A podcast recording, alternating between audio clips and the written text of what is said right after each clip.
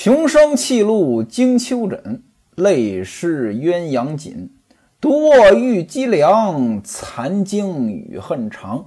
阴风翻翠幌，雨色灯花暗。毕竟不成眠，鸦啼金井寒。前文书正说到，常志杰带着英伯爵来谢西门庆，茶端上来了。西门庆问常志杰说：“你什么时候搬过去？新房嘛，什么时候搬过去？”英伯爵说：“付了房款，三天就搬过去了。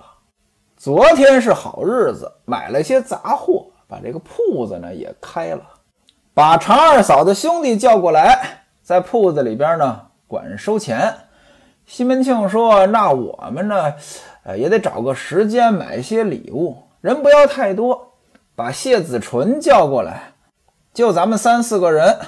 我家里呢，准备点菜送过去。常二哥你就别准备了，再叫两个记者，咱们给他呢暖暖房，玩一天。”那位说了：“怎么还叫记者呀？开新闻发布会啊？做宣传是怎么着？”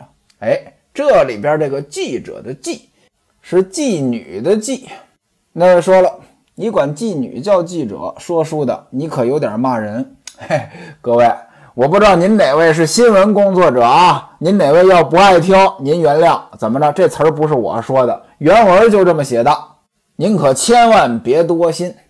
我发现呢，这个很多的时候呢，许多人特别容易多心。怎么着？我给您举个例子啊。就是我不是写了两本书吗？其中有一本书呢是这个《重疾险新规精讲》，严格来讲呢，其实不是我写的，主要作者呢是张新征医生啊。我呢只不过呢对文稿呢做了一些工作，所以呢就给我安了个第三作者。啊，重疾险新规精讲就是这个二零二零版的重大疾病的这个定义的这个详细的解读，其中呢涉及到这个心脏搭桥手术，还有这个冠状动脉介入手术。讲到这个心脏支架的时候，这书里边打了一个比喻，这比喻是什么呢？就是这个血管堵了，你把它通了，和通下水道的原理是一样的。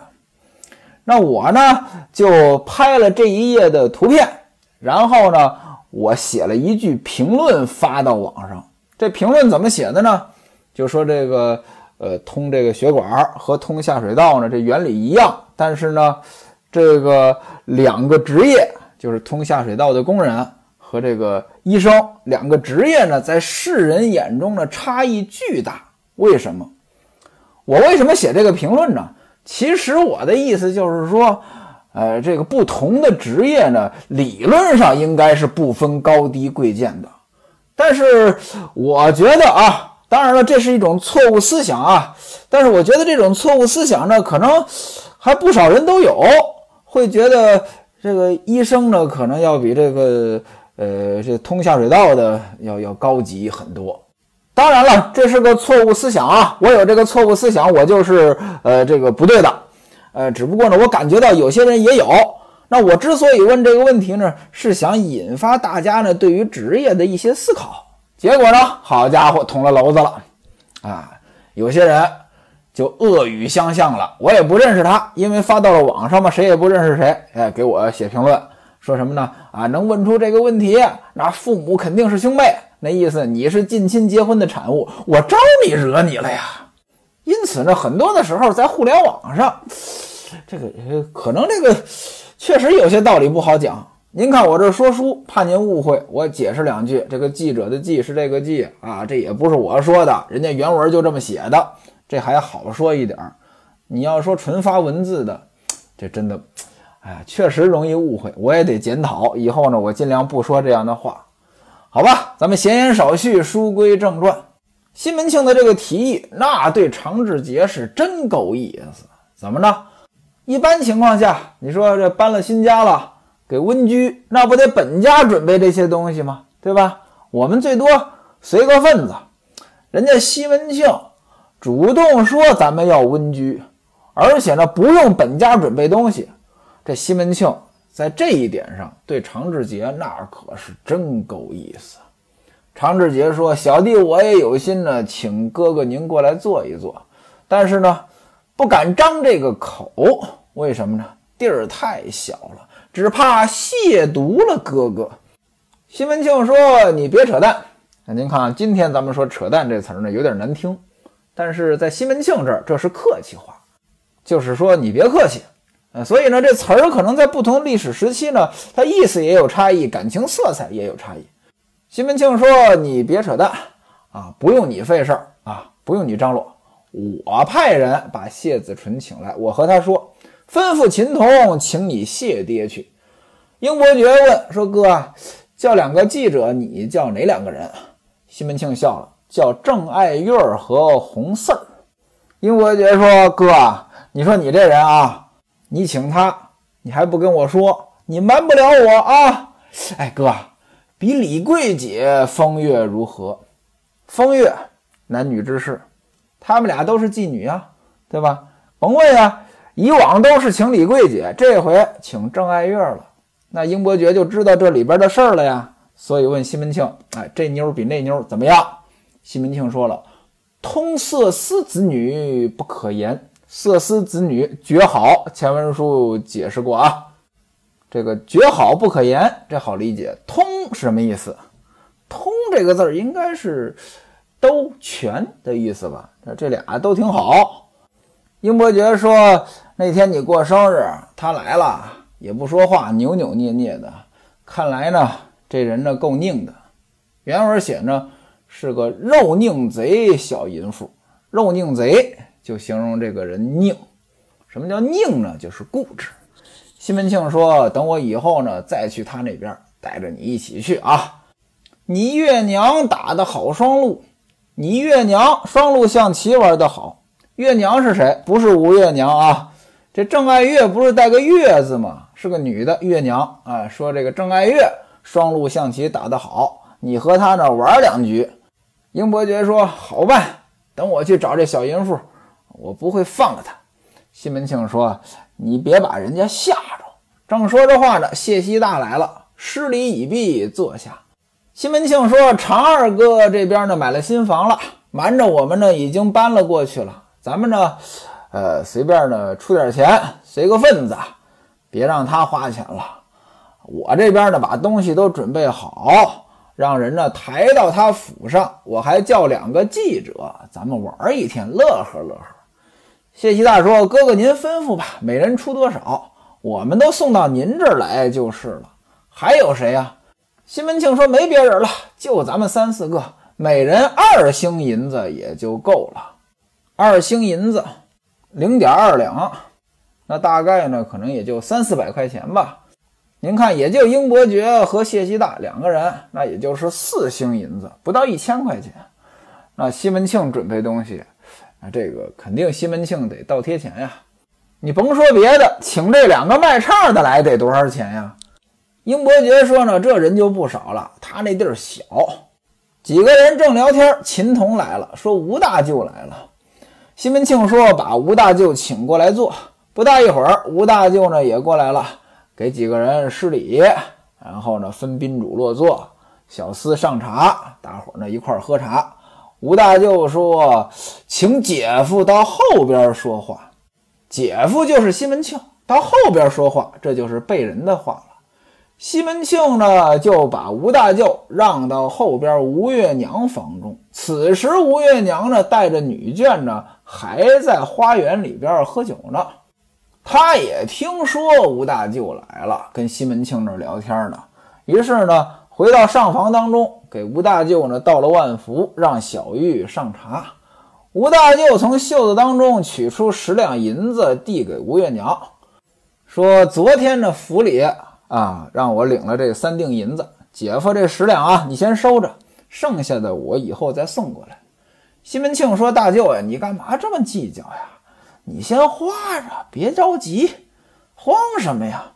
吴大舅说：“别耽误你事儿。”怎么回事呢？前文书咱们说过呀，吴大舅不是有这个修粮仓的任务吗？他得垫钱呀，他又没钱，找西门庆借，这是报销款下来了。西门庆就问这粮仓的进度怎么样？快修好了吧？吴大舅说还得一个月。西门庆说等到完工的时候呢，肯定呢上边呢还有一些奖励。吴大舅说呢，这不马上呢就要考核了吗？军队里要考核呀，还望姐夫你扶持啊，在上边呢帮我多说话。西门庆说：“哎，您的事儿就是我的事儿，您放心。您看啊，一开始西门庆娶吴月娘的时候，西门庆呢，呃，还什么都不是呢。啊，吴月娘呢，这吴大舅呢，人家已经是当官的了，啊，军队上的官了。现在西门庆。”又是大富豪，这官呢也比吴大舅混得好。两个人聊着天，吴月娘说：“哎，到前边一起坐坐吧。”吴大舅说：“我先走了啊，他们三位来呢，可能还有什么话跟你说。”西门庆说：“没什么话，这不是常二哥找我借了几两银子，买了两间房子，已经搬进去了。今天呢，买了点礼物呢，来感谢我。”正赶上过节，我留他坐一坐。你来的正好，于是呢就把吴大舅让到前边去了。吴月娘呢吩咐厨房把这菜呢端上来。秦童和王晶啊把这八仙桌子放好。西门庆吩咐人打开库房，拿出一坛酒来，这是下提刑送过来的菊花酒。打开之后，这酒的颜色就好。原文写“碧靛清”，清是清澈的清，碧绿色，靛呢有点发蓝，就这个颜色啊。打开之后是喷鼻香，把酒打开，先倒一瓶凉水进去。那位说干嘛呀？自个儿喝酒干嘛还兑水呀？这原文写的呢是稀释作用啊，把这个辣味呢给它去一去。呃，倒这个水，然后呢拿这个布赠。什么叫布赠呢？这个赠呢是一种容器，但它是这个类似于筛子的容器，底下呢是一层布，你把它倒进去，这个酒呢从底下沥出来，这叫筛酒。古代这酿酒工艺它不过关，筛酒呢去除杂质，这酒好喝啊，醇厚好喝，比葡萄酒呢不差。让王晶呢用这个小金钟斟一杯，先让吴大舅尝尝。然后呢，英伯爵他们每个人呢也都尝一尝，大伙呢都夸这酒好。不大一会儿，这个大盘大碗就都摆上来了，大伙呢吃了一顿。到最后，把这个螃蟹呀，还有这个烧鸭呀端上来，英伯爵让吴大舅吃。谢希大呢，他不知道这东西是什么做的，反正呢就觉得好吃，酥脆可口。这是那螃蟹肉啊。西门庆说：“这是常二哥送我的。”吴大舅说：“哎呀，我这五十二岁，我是白活了呀，还不知道螃蟹能这么做呀，太好吃了。”英伯爵说：“哎，后边嫂子们都尝没尝呀？您看啊，英伯爵这是会照顾人，别人呢光夸好吃，他呢能想着西门庆的家人，那西门庆能不爱他吗？”西门庆说：“他们都吃了。”英伯爵说：“哎呀，这常嫂子也难为他了呀，这手艺是真好。”常志杰笑了，说：“贱内呢，还怕呢，整理的不好，不好吃，让各位哥哥笑话。”吃完螃蟹，又把酒端上来。西门庆让春红和书童两个人呢，在旁边呢唱这个南曲。英伯爵呢，就听到这大卷棚里边呢有这乐器的声音。就问说：“哥哥，今天李桂姐在这里啊？要不然怎么有这音乐之声呀？”西门庆说：“你再仔细听听，是不是？”英伯爵说：“要不是李桂姐，那就是吴银儿。”西门庆说：“你这不胡说八道吗？确实是个女先生，但不是他俩。”英伯爵说：“难道是玉大姐？”西门庆说：“不是，是申二姐，年轻。”长得好，而且呢，唱的也好。英伯爵说：“真的这么好？那哥，你把他请出来，让我们看看呀，给我们也唱一首啊。”西门庆说：“嘿，好嘛，我们这过节，各位娘在后边，让他过来陪着各位娘。你这什么耳朵呀？哎呀，狗耳朵吧？怎么这都能听见呀？”英伯爵说：“我是千里眼顺风耳，四十里外有只蜜蜂啊，我也能听见。谢希大说：“你这花子呀，你那两个耳朵尖的跟竹签似的，什么东西你听不见呀？反正就开玩笑呗。”英伯爵说：“哥，你把它叫出来吧，我们看看啊。哎，这反正这个我们倒是不重要，这不是老舅在吗？啊，给老舅唱一个。你别推辞了。”西门庆一看呢，这也推不过啊，说是给老舅听，就是他想听。让王晶到后边把申二姐领出来。不大一会儿，申二姐出来给大伙儿磕头，旁边呢放一张椅子，让她坐下。英伯爵问申二姐：“青春多少？”申二姐说：“属牛的，二十一岁。”又问：“会多少曲子？”申二姐说：“琵琶筝上套数小唱，也会百十来套。”英伯爵说：“会这么多，那也真是够了。”西门庆说：“申二姐，你拿琵琶呢唱小词儿吧，就别麻烦了。你不是会唱四梦八空吗？你给这个吴大舅唱一唱。这四梦八空是什么啊？这个词儿写的还可以，我给您简单说一说啊，有点长。它一共呢是四个段落，每一个段落呢是一个梦加两个空。”比如说头一个，燕燕并转浓，甚日消融。春思夏想秋又冬，满怀愁闷，宿与天公也。天有知啊，怎不把恩情送？恩多也是个空，情多也是个空，都做了南柯梦。四梦八空吧，恩多是个空，情多是个空，这是两个空，加上。都做了南柯梦，一个梦一梦两空，后边呢也都是这个结构。您注意啊，这开头就是得病。按理说呢，这个过节不应该唱这曲子，不吉利呀。但是《金瓶梅》当中呢，往往这些曲子呢都预示着后边的故事发展。那位说后边有什么故事发展呀？哎，您慢慢听。我现在呢不能给您剧透，这样的话您听着就没意思了。咱们再说第二个段落啊，依稀我在东，何日再逢？花减慢写，风又风。丁宁嘱咐与林红也，他也不中，不把我这音书送。思量他也是空，埋怨他也是空，都做了巫山梦。第三段，恩情逐晓风，心意慵懒，一家坐坐无始终。山盟海誓疑似耳边风也，不计当时多少恩情重，亏心也是空，痴心也是空，都做了蝴蝶梦。最后一段，星星似懵懂，落衣套中，无言暗把泪珠涌，口心谁想不同也？一片真心将我思调弄。得便宜也是空，失便宜也是空，都做了阳台梦。您看啊，这词儿写的是不错的。申二姐在这儿唱，王晶书童呢斟酒，大伙儿呢一边听是一边喝酒，这边呢其乐融融。咱们再说李瓶儿，李瓶儿回到房中呢，坐在马桶上，下边啊就跟尿一样涌出来，流的那个眼都黑了。那个说眼黑什么呀？失血过多呀！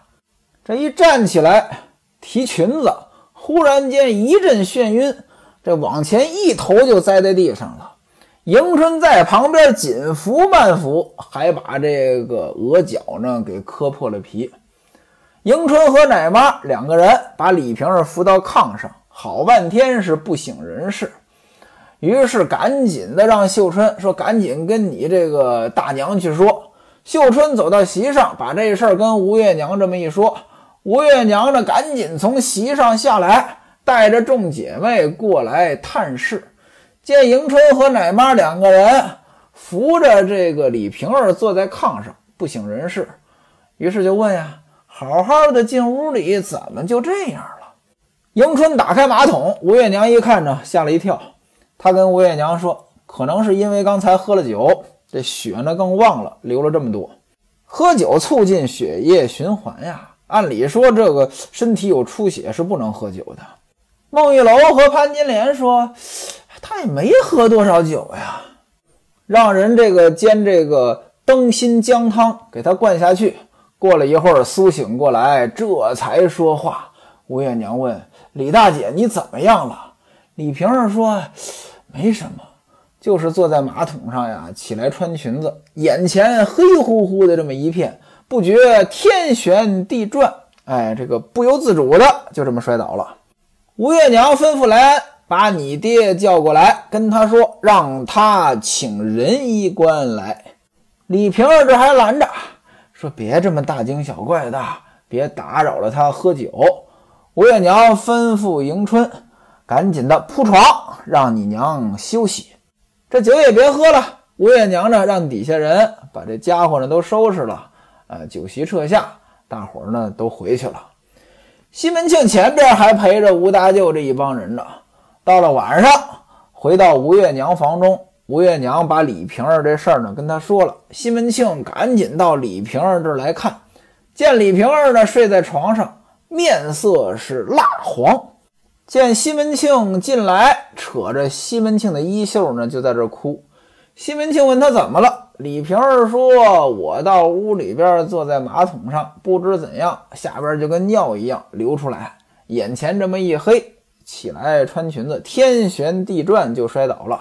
西门庆看见李瓶儿额头呢磕破了一块皮，说：“这丫头都在哪儿啊？怎么也不看着你点儿啊？把你脸都给磕伤了。”李瓶儿说：“还多亏这大丫头在跟前儿啊，和奶妈呢两个人扶着我，不然的话还不知道摔成什么样子呢。”西门庆说：“我明天早晨呢把仁医官请过来呢给你看病。”当晚。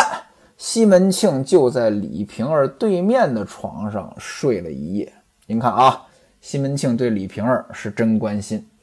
第二天早晨，西门庆到衙门里去，让秦童呢请仁医官来。直到中午，仁医官才来。西门庆陪仁医官呢在大厅里边喝茶，让底下人呢进去跟李瓶儿说：“大夫来了。”李瓶儿把房子收拾干净，把香呢点起来。